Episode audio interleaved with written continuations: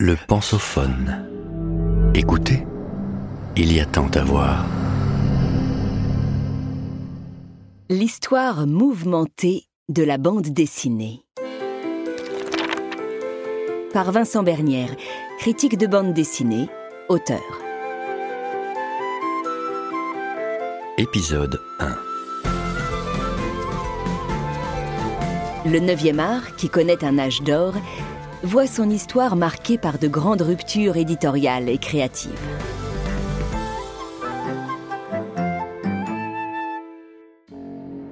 En 1996, dans un hors-série de la revue Le collectionneur de bandes dessinées, des spécialistes français s'époumonaient à l'idée que les Américains, la même année, célébraient le centenaire de la BD. Pour les Français, la bande dessinée était née en Europe, avec Histoire de Monsieur Jabot du Suisse Rodolphe Töpfer en 1833. Simple querelle de chapelle ou critique de l'américano-centrisme? Les choses sont un peu plus compliquées. Pour s'entendre sur les origines de la bande dessinée, il faut d'abord se pencher sur sa définition. Problème. Il y a autant de définitions que d'experts. Selon l'Argus de la bande dessinée, un ouvrage de référence communément appelé BDM, la bande dessinée serait un enchaînement et une succession de dessins, accompagnés en général d'un texte, pas obligatoirement, relatant de façon fragmentée une action dont le déroulement temporel s'effectue par bonds successifs d'une image à une autre. Réduite à un rôle d'appoint, le texte est subordonné à l'image, et non le contraire. Non seulement cette définition est inepte et tautologique, mais elle écarte de nombreuses bandes dessinées du corpus. À l'opposé, les jeunes Turcs Barthélemy Schwartz et Balthazar Kaplan, qui ont révolutionné la critique de BD dans les années 1980 avec leur revue Dorénavant, proposent deux définitions plus ouvertes. Pour le premier, la bande dessinée est la juxtaposition de deux images.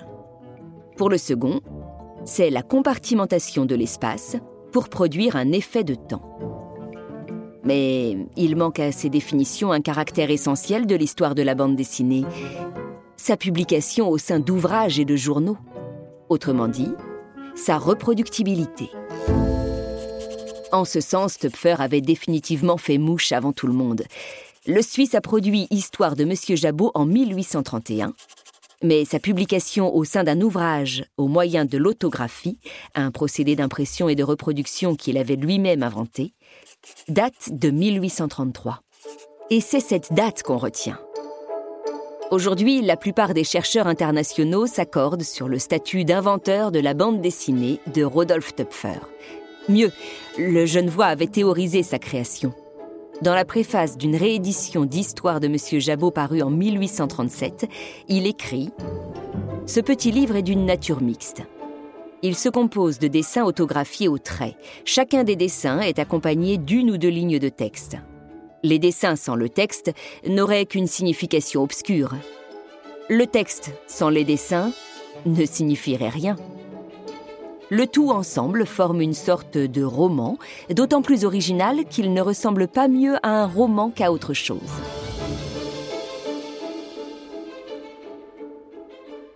Des cases à l'album. CQFD Non, car on devrait plutôt s'intéresser à des naissances de la bande dessinée, au pluriel, plutôt que de s'écharper sur la date de son invention. Dans un ouvrage digne d'intérêt qui porte justement ce titre, Naissance de la bande dessinée, Les impressions nouvelles 2009, le critique Thierry Smolderen réaffirme l'importance de la bande dessinée américaine, le comic strip, et son développement dans la presse qui a initié une forme de spectacularisation toujours à l'œuvre aujourd'hui. Mais il fait remonter la naissance de la bande dessinée bien avant Töpfer, à celle du roman moderne, qui émerge en Angleterre au cours du XVIIIe siècle, à travers notamment l'œuvre du peintre et graveur William Hogarth. Il s'agit de suites d'images muettes qui racontent une histoire, comme la carrière d'une prostituée, six images peintes en 1731 et gravées en 1732. Au XIXe siècle, écrit Smolderen, le courant impulsé par Hogarth est resté l'affaire exclusive d'un groupe particulier de dessinateurs, les illustrateurs humoristiques. Fascinés par le graffiti, le dessin d'enfants et les images marginales, ils sont les premiers à s'emparer des médias émergents qu'ils schématisent et combinent dans une perspective ironique. Avec l'apparition de Rodolphe Töpfer, ces mêmes dessinateurs vont désormais s'attacher à développer des séquences issues de l'imagerie populaire imprimée, dont l'objet sera désormais la critique de la société industrielle naissante. Tout au long du 19e en Europe, les caricaturistes et pionniers de la bande dessinée, comme le français Carandache, le britannique George Cruikshank ou l'allemand Wilhelm Busch, agiront de concert dans la presse, la caricature nourrissant la bande dessinée et vice-versa. Ils sont contemporains des pionniers du cinéma et de la photographie. Le photographe Nadar fait de la bande dessinée. Winsor McKay, le dessinateur de Little Nemo, réalise l'un des premiers dessins animés de l'histoire. Dix ans après sa création, en 1938, Superman est adapté au cinéma.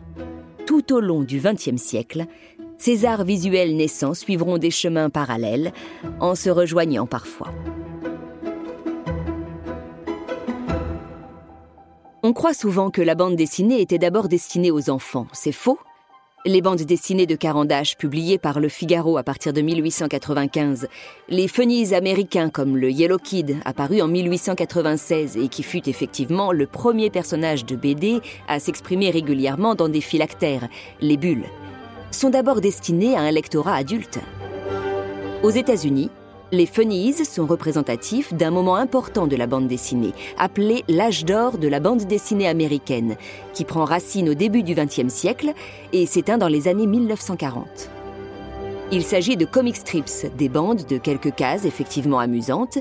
Plus tard, le terme prendra une acception plus généraliste et qui se transforme le dimanche en une page entière publiée dans les suppléments dominicaux des grands quotidiens américains. Parmi ces chefs-d'œuvre de la BD, Little Nemo, Crazy Cat, Gasoline Alley et Dick Tracy.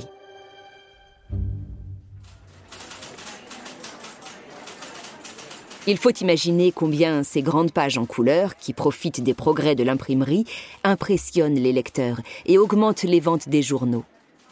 Tout au long de l'âge d'or de la bande dessinée américaine, les deux grands manias de la presse, Joseph Pulitzer et William Randolph Hearst, l'homme dont s'inspirera Orson Welles dans Citizen Kane, respectivement propriétaires du New York World et du New York Journal, ne cessent de se faire la guerre afin de débaucher les meilleurs dessinateurs. Aux États-Unis, la première grande rupture éditoriale et créative des comics intervient sous l'impulsion de l'homme de presse Max Gaines. L'éditeur de Superman, que tout le monde refuse de publier avant lui, a l'idée géniale de se départir des comic strips quotidiens afin de produire de longs récits au sein de fascicules agrafés, faussement appelés comic books. En février 1934, Max Gaines crée le premier comic book de l'histoire, Famous Funnies. À partir de 1938, Superman paraît sous cette forme. Gaines est à l'origine de la création de la maison d'édition DC Comics, l'un des deux grands éditeurs américains avec Marvel. DC est l'éditeur de Batman et de Superman, créés pendant l'âge d'or, quand Marvel est plutôt lié à l'âge d'argent, celui d'après. À partir des années 1950, sous l'impulsion notamment du scénariste Stan Lee, Marvel publie les comic books des super-héros Spider-Man, Iron Man, Daredevil, le surfeur d'argent ou les quatre fantastiques. Le lectorat se rajeunit pour s'adresser plutôt aux adolescents.